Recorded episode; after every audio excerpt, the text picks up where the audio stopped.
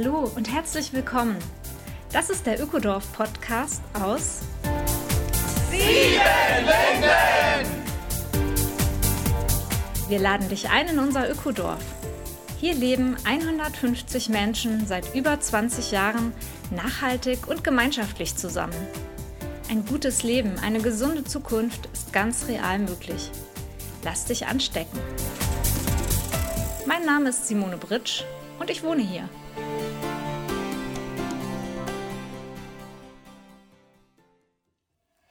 Und herzlich willkommen. In der heutigen Folge Nummer 6 des Ökodorf Podcast rede ich mit Michael Würfel. Michael ist seit Jahren in Siebenlinden mit unserer ökologischen Bauweise beschäftigt. Wir bauen die Häuser tatsächlich aus Holz, aus Stroh und Lehm. Okay, ein paar andere Zutaten sind auch noch dabei, aber das sind die wesentlichen Baustoffe, die dazu führen, dass unsere Häuser sehr ökologisch sind, dass sie energiesparend und kompakt dastehen. Wir machen auch möglichst viel Eigenleistung und ich selbst wohne auch in einem Strohballen-Lehmhaus, das ich mit einer Baugruppe gemeinsam geplant habe und was dann vor sieben Jahren als Haus Nachtigall erbaut wurde. Aber ich denke, der Michael, der kann viel besser über unsere Bauweise Auskunft geben. Deswegen freue ich mich, dass er heute hier ist. Wir werden die ökologischen Vorteile besprechen, aber auch das Wohngefühl. Und ich denke, es wird auch deutlich werden, dass Wohnen und Bauen immer auch ein soziales Thema ist. Hallo Michael. Hallo Simone, guten Morgen. ja, schön, dass wir hier zusammensitzen. Ähm, wir sprechen über Bauen in Siebenlinden. Hier ist ja vor Ort in den letzten 24 Jahren rund um einen alten Resthof eine richtige Neubausiedlung entstanden. Aber die sieht ganz anders aus, als man sich so eine Neubausiedlung sonst vorstellt, oder?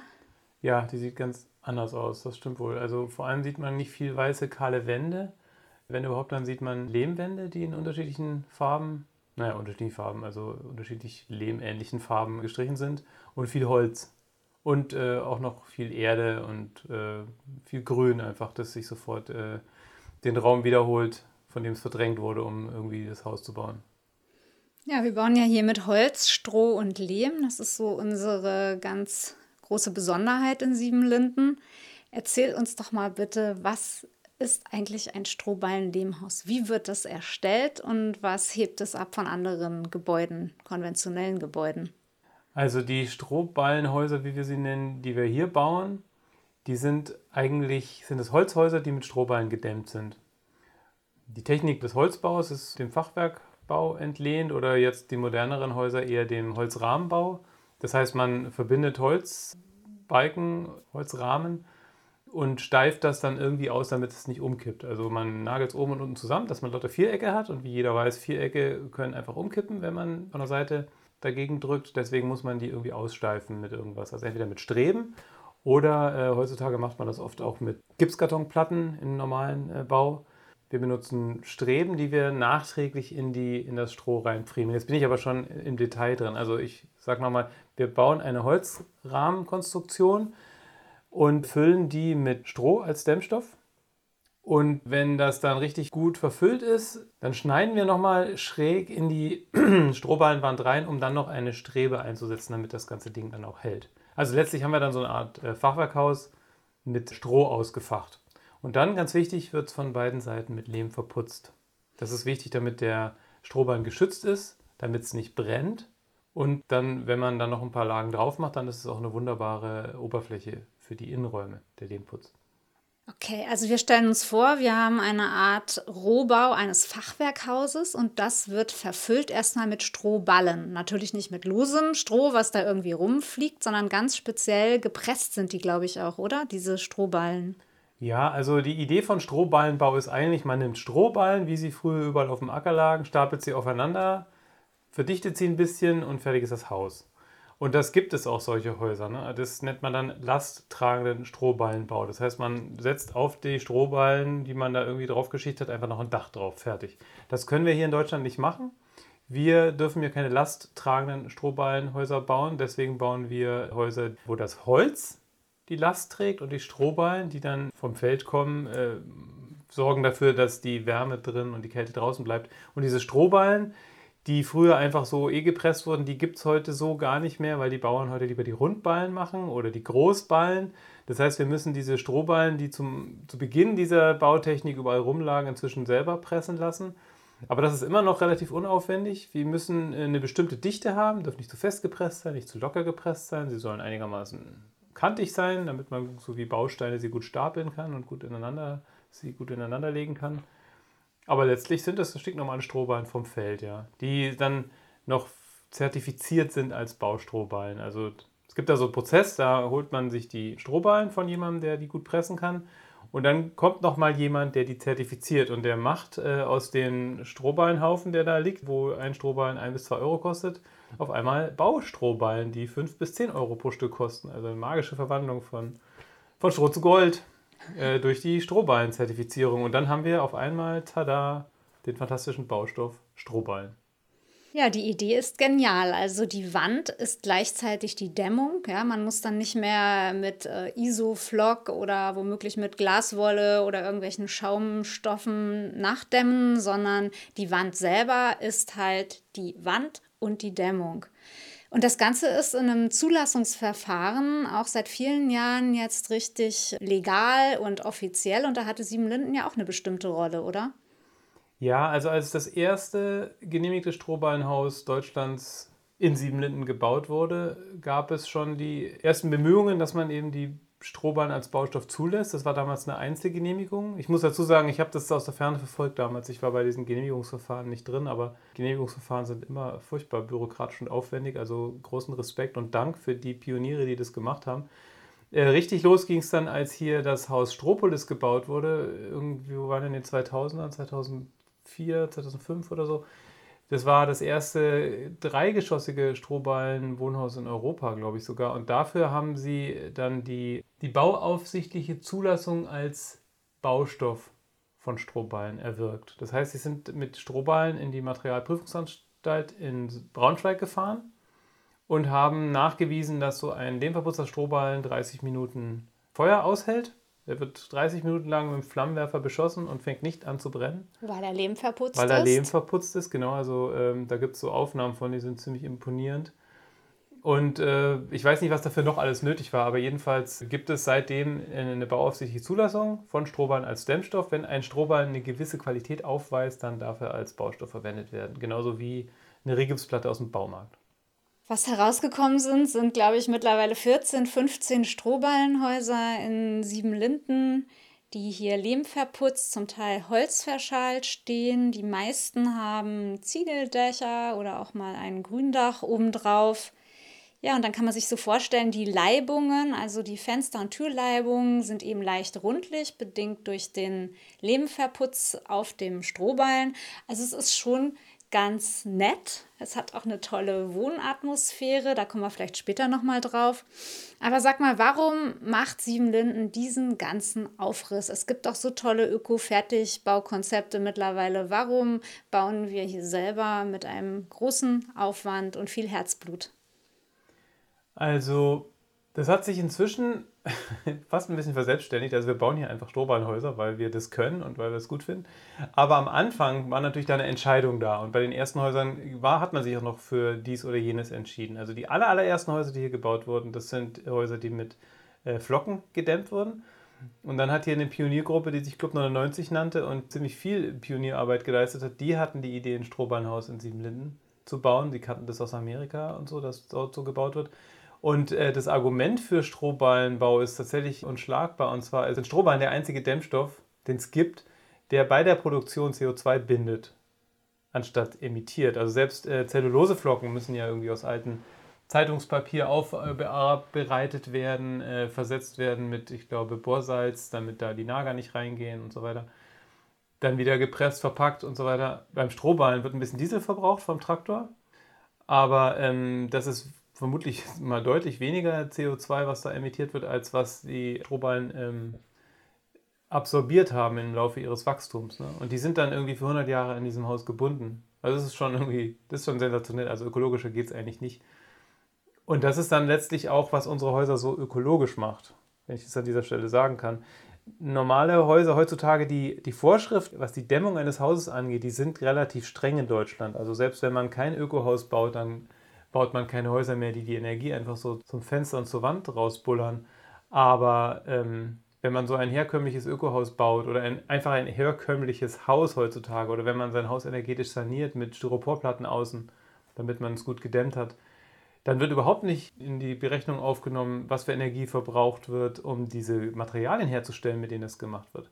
Die industriellen Baumaterialien sind ja die totalen Energiefresser, also Steinwolle und Glaswolle, Mineralwolle oder Styropor. Ich glaube, das ist ungeheuerlich, was da für Energie reinfließt, damit man dann diese Materialien zur Verfügung hat. Von der Entsorgung der Reste mal ganz zu schweigen. Äh, und wie diese Energie, wo die herkommt, ne, ob das jetzt Ökostrom ist oder Solarenergie, das wird auch nicht abgefragt. Und bei uns wissen wir einfach, okay, wir haben das Holz.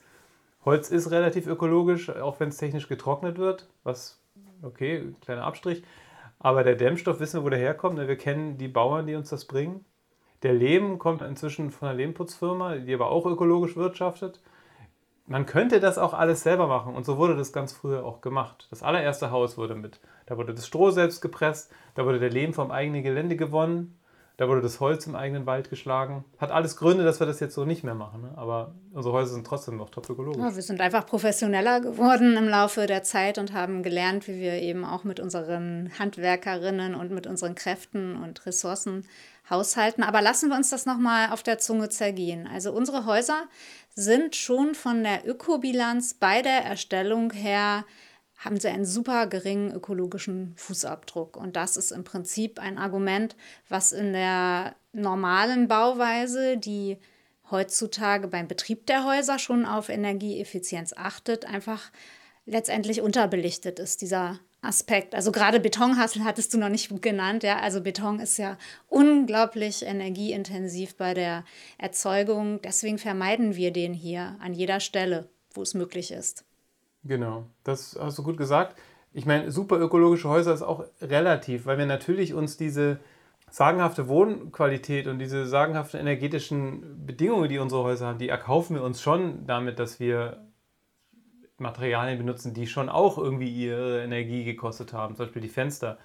Also ich denke jetzt gerade auch an ein Interview, das ich mal mit Dirk Schamer gemacht habe, den man auch erwähnen muss, wenn man über Strohballenhäuser redet, übrigens, der die meisten unserer Häuser hier gestaltet hat oder entwickelt hat, der Architekt. Ähm, der hat mir das auch gesagt, also es gibt so ein paar Stellschrauben, da kommen wir nicht von runter. Also wenn wir dreifach verglast wollen, ne? Glas ist ein wahnsinniger Energiefresser, aber das hat natürlich jedes normale Haus auch zusätzlich zu, was weiß ich, Schaumstoff, Styropor, äh, Beton ohne Ende. Ne? Also Beton ist krass und wir benutzen ihn nur für die Bodenplatte. Mineralwolle ist krass, benutzen wir nur für die Schornsteindämmungen. Da gibt es manchmal keine Alternativen. Heizung, Solar, Schornsteindämmung, überall, wo ganz, ganz heißes äh, Material mit äh, Brennbarmaterial in der Nähe steht.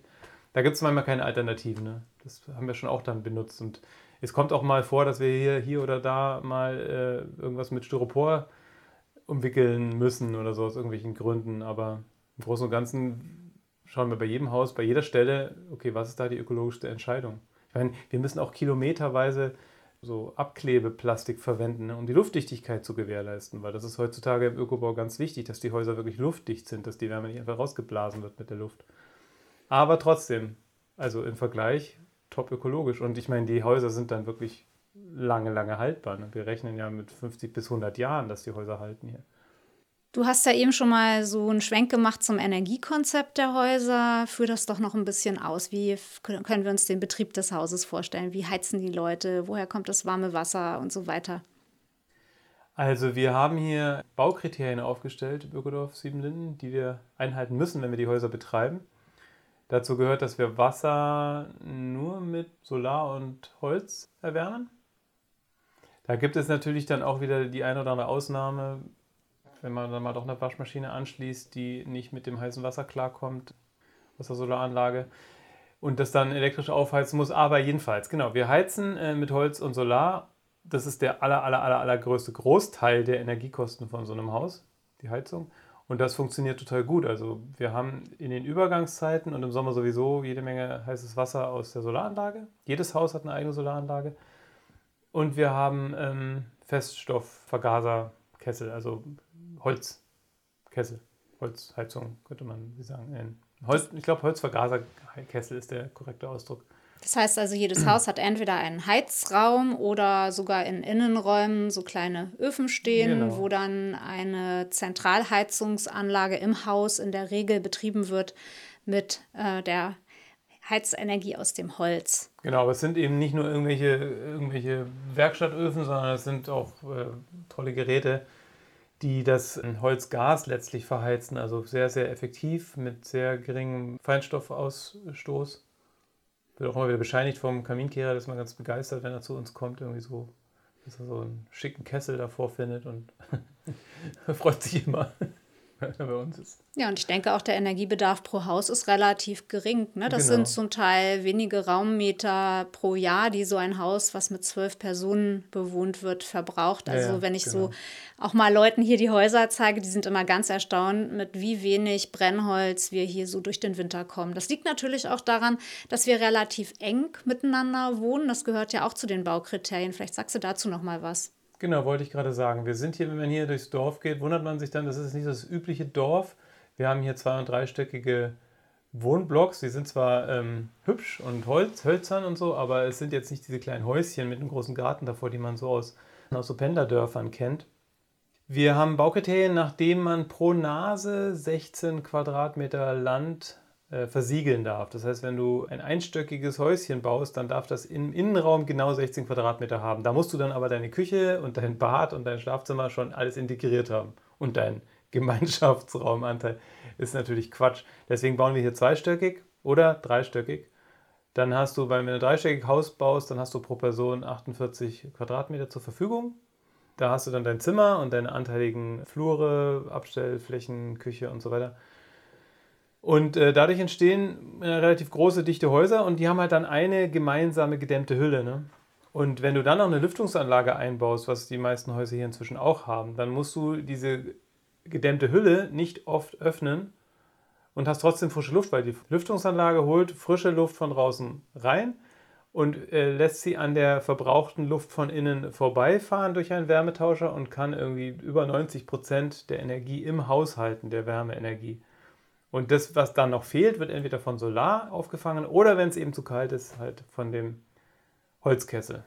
Das heißt, eine kompakte Bauweise, wo eben mehrere Menschen, so acht bis zehn bis zwölf, sich ein Haus teilen mit einer gemeinsamen dichten Hülle und technisch gut auf, ausgestattet. Also wir sind schon weit davon entfernt, in irgendwelchen Lehmhütten zu wohnen, so ganz archaisch, sondern es sind sehr moderne Häuser, die trotzdem, finde ich jedenfalls, einen ziemlichen Wohnscharme haben. Also ich komme immer gerne nach Hause. Wie geht dir das? Ich äh, liebe mein Zimmer. Ich, ich bin einfach total gerne in mein Zimmer. Ich habe auch ganz bewusst wirklich meinen Arbeitsplatz wieder in mein Zimmer reingeholt, in dem ich auch schlafe, weil ich da total gerne drin bin. Ne? Dann sitze ich da, höre Musik und äh, schaue aus meinem großen Fenster und lasse mich von meiner Lehmwand beruhigen oder was. nee, ich, ich bin da gerne. Ich meine, das heißt, es ist schon, dass wir auch immer wieder experimentieren und dass es verschiedene Bedürfnisse gibt. In Siebenlinden gibt es natürlich auch viel Bauwagen, das muss man ja auch sagen, und auch Leute, die da auch gar nicht raus wollen die das vielleicht auch nicht so kennen mit den Häusern. Es ist natürlich ein Schritt, wenn man in Siebenlinden neu ankommt, irgendwie vielleicht in den Bauwagen gezogen zu sein und dann eines Tages in ein Lehmhaus zu ziehen und dann auch Nachbarn zu haben. Das gelingt nicht allen, aber letztlich bauen wir so viele Häuser, wie wir können und es gibt immer wieder neue Baugruppen. Also tatsächlich haben wir nicht das Problem, dass die Leute nicht in die Häuser ziehen wollen. Es ist einfach toll, in diesen Lehmhäusern zu wohnen. Und wir haben hier so ein paar Experimente mit einzelnen Lehmhäuschen, haben wir auch gemacht und so, ist auch ganz nett und so und trotzdem bauen wir weiter große Häuser. Das ist, glaube ich, schon der, der Königsweg für uns. Also wir haben ein paar kleine solitäre Häuschen gebaut für Ein-Personen-Haushalte im Prinzip, aber die ja, meisten die wohnen hier ja. als Familie, als WG. Es gibt ein paar wenige Single-Wohnungen, die dann natürlich recht eng geschnitten sind, um die Baukriterien einzuhalten. Und diese Baukriterien haben natürlich auch einen ökologischen Hintergrund, ja, dass wir sagen, wir müssen uns irgendwie auf unserem Gelände nicht endlos ausbreiten, sondern wir wollen kompakt wohnen und der Natur auch noch Platz lassen rund um Siebenlinden. Ja, das finde ich, das ich übrigens interessant, weil wir wohnen hier wirklich in einem Landstrich, der, der sich endlos leer und weit anfühlt und trotzdem gerade hier beschränken wir uns und ich finde das auch echt ein starkes Signal dass das, was wir machen, hier nicht nur für uns ist, sondern dass wir versuchen, äh, hier einen Lebensstil zu finden, der halt auch woanders funktionieren könnte. Ne? Also ich glaube, man könnte sehr viele solche Ökodörfer in der Welt bauen und sehr viele Menschen dort unterbringen, wenn man das wollen würde. Ja, man sagt immer, man kann nicht alles aus Siebenlinden in die Stadt übertragen, aber diese kompaktere Bauweise, wo einfach viel Grün um die Häuser ist, aber die Menschen sich die Häuser eben teilen und auch viel Technik teilen natürlich, auch das Teilen von Alltagsgegenständen und von Abläufen, sich gegenseitig helfen, wird ja dadurch auch einfacher. Also Häuser haben ja auch immer eine starke soziale Komponente und das merkt man bei uns auch schon beim Bauen. Michael, du bist ja gerade in, selber in einer Baugruppe, nachdem du hier viele Baustellen geleitet hast und beobachtet hast bist du als gelernter Zimmermann, nun aber eher mal in der Bauherrenrolle mit einer Gruppe. Erzähl doch mal ein bisschen, plauder mal ein bisschen aus dem Nähkästchen, bitte. Ja, äh, ich weiß nicht, wie viel da schon gesagt wurde darüber, wie das hier in Siebenlinden läuft, wie man baut. Also wenn man in Siebenlinden bauen möchte, dann, dann geht man nicht zur Bank, holt sich einen Kredit und bestellt den Bagger, sondern wir haben hier nur gemeinschaftliches Land. Das heißt, wenn du bauen willst, brauchst du eine Baugruppe. Also wir haben nur gemeinschaftliches Land und wir haben die Regel, dass du mindestens mit drei Erwachsenen zusammen eine Baugruppe bilden musst, um einen Bauantrag innerhalb der Gemeinschaft stellen zu können. Das heißt, du brauchst eine Gruppe. Du kannst nicht alleine bauen. Und das ist der Sinn davon, ist, dass du jetzt nicht hier was Tolles baust und dann später hast du keine Lust mehr und dann steht das Haus leer, weil kann sich keiner andere leisten, da einzuziehen oder sowas. Wir wollen das ja von Anfang an vermeiden und deswegen bauen Gruppen, die möglichst so bauen, dass dann eben nach ihnen auch nicht nur die Sintflut, sondern auch Nachmieter kommen können. Und du brauchst eine Bauorganisation. Irgendjemand muss ja die Verträge unterschreiben. Das heißt, diese drei plus Leute können entweder einen Verein gründen oder sie schließen sich der Wohnungsgenossenschaft an, die die meisten Häuser in Siebenlinden gebaut hat treibt dann innerhalb der Wohnungsgenossenschaft diesen Prozess voran, dass man einen Architekt findet, dass man Entwürfe macht, dass man sich zusammenhockt, überlegt, wie könnte es denn sein, wo soll es denn überhaupt hin, äh, welche Ausrichtung, soll irgendwas Besonderes dran sein. Und es gibt immer was Besonderes. Der eine braucht eine Werkstatt, der andere braucht drei Kinderzimmer, weil er so viele Kinder hat.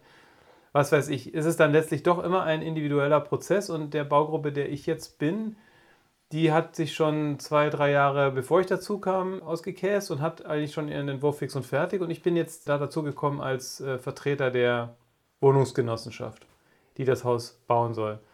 Und versuche jetzt die Kommunikation mit dem Architekten und den Handwerkenden so weit zu bringen, dass das Haus dann eben auch entsteht. Und ich bin dann danach, wenn das erstmal so weit eingetütet ist, dann auch der Bauleiter. Das ist jedes Mal ein bisschen anders, die Konstruktion. Also man braucht bei jedem Haus, man braucht jemanden, der den Bauherrn vertritt. Man braucht einen Bauleiter rechtlich und man braucht natürlich die Handwerkenden. Und man braucht den Architekten oder die Architektin.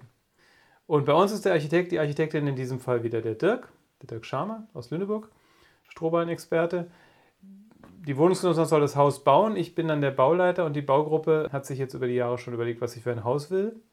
Und also über die Jahre. Das heißt, ein bisschen, ein bisschen, Geduld braucht man. Ne? Ja, das kann, das kann auch schneller gehen. Also das Haus, das ich damals mit meiner Gruppe gebaut habe, da haben wir uns im Herbst dazu entschieden, glaube ich, das zu bauen. Und dann haben wir es dann im nächsten Jahr gebaut.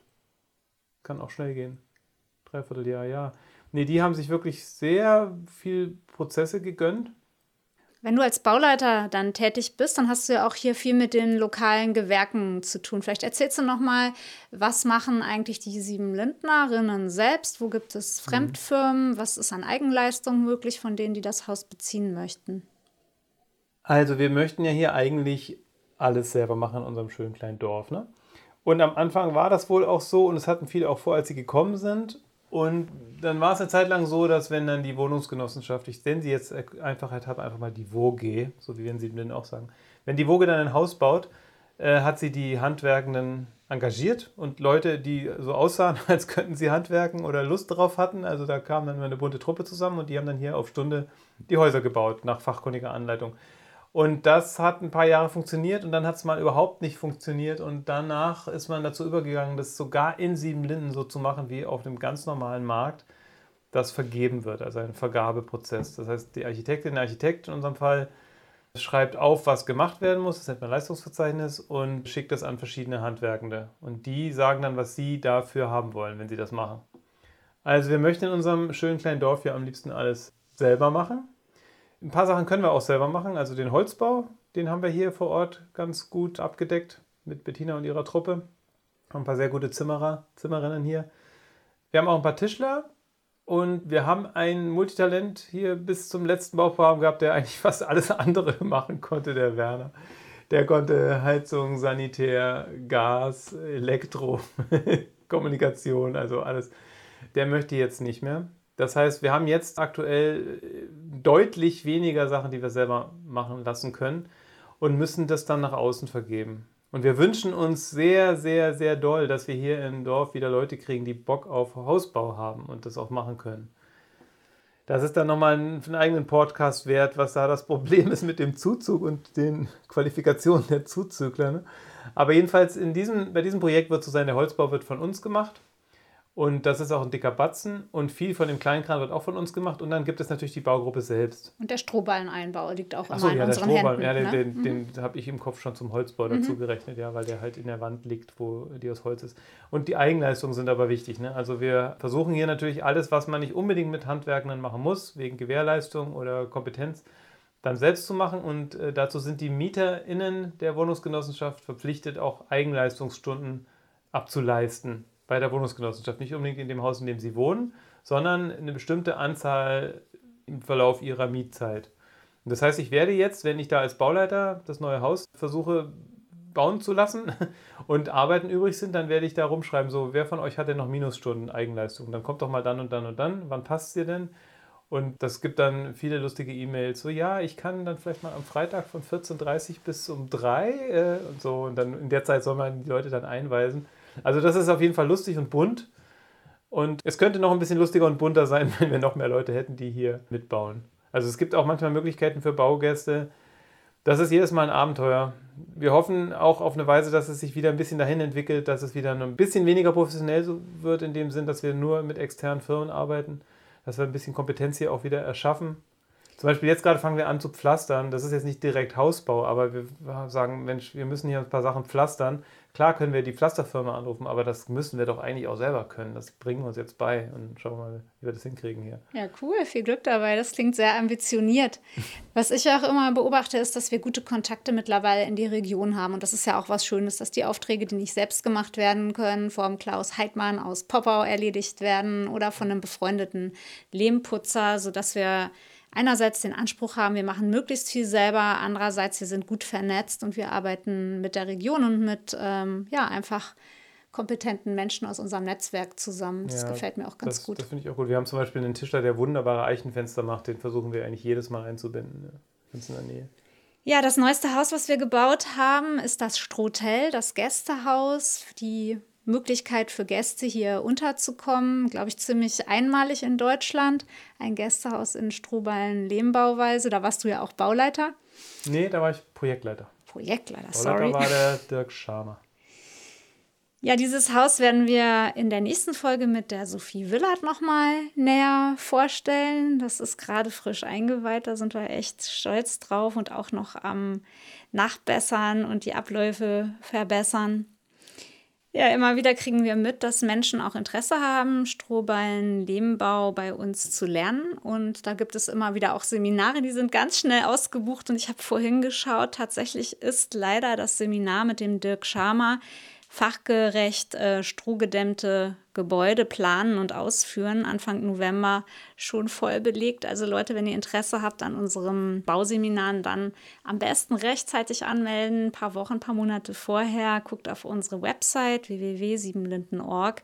Dann werdet ihr für 2022 bestimmt fündig werden.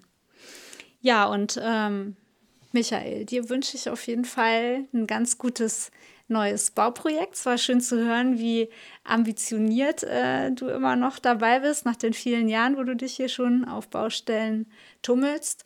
Und hast du denn eigentlich schon mal ein Bauseminar bei uns mitgemacht? Ja, ich habe mal das, äh, den, den Strohballenbau mit Dirk Schamer, Theorieseminar mitgemacht. Mhm.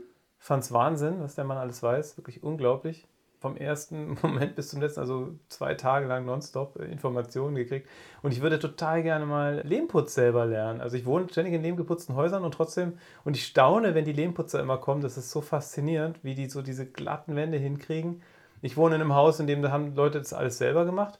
Und ich selbst habe es eigentlich noch nie gemacht. Und es kann doch nicht so schwer sein. Und würde ich total gerne mal machen. Gibt es das hier, Simone? Wir haben letztes Jahr mal einmal den Stefan Unsock gewonnen für ein Lehm-Feinputz-Seminar, also farbiger, dünne, farbige, dünne Lehmschichten auf dem schon geputzten Untergrund. Das ist uns dann leider durch Corona abhanden gekommen, dieses Seminar. Aber ich bin dran. Ich versuche zu organisieren, dass wir hier auch Möglichkeiten bieten in Siebenlinden, um Lehmputz zu lernen. Das finde ich nämlich auch ein ganz tolles Baumaterial, was auch einfach so sinnlich und für Laien machbar ist. Ja, ja bin ich dabei. Dann. Gut, dann vielen Dank für deine Zeit, für ja. deine Infos, für deine Kompetenz. Gerne. Ciao, ciao.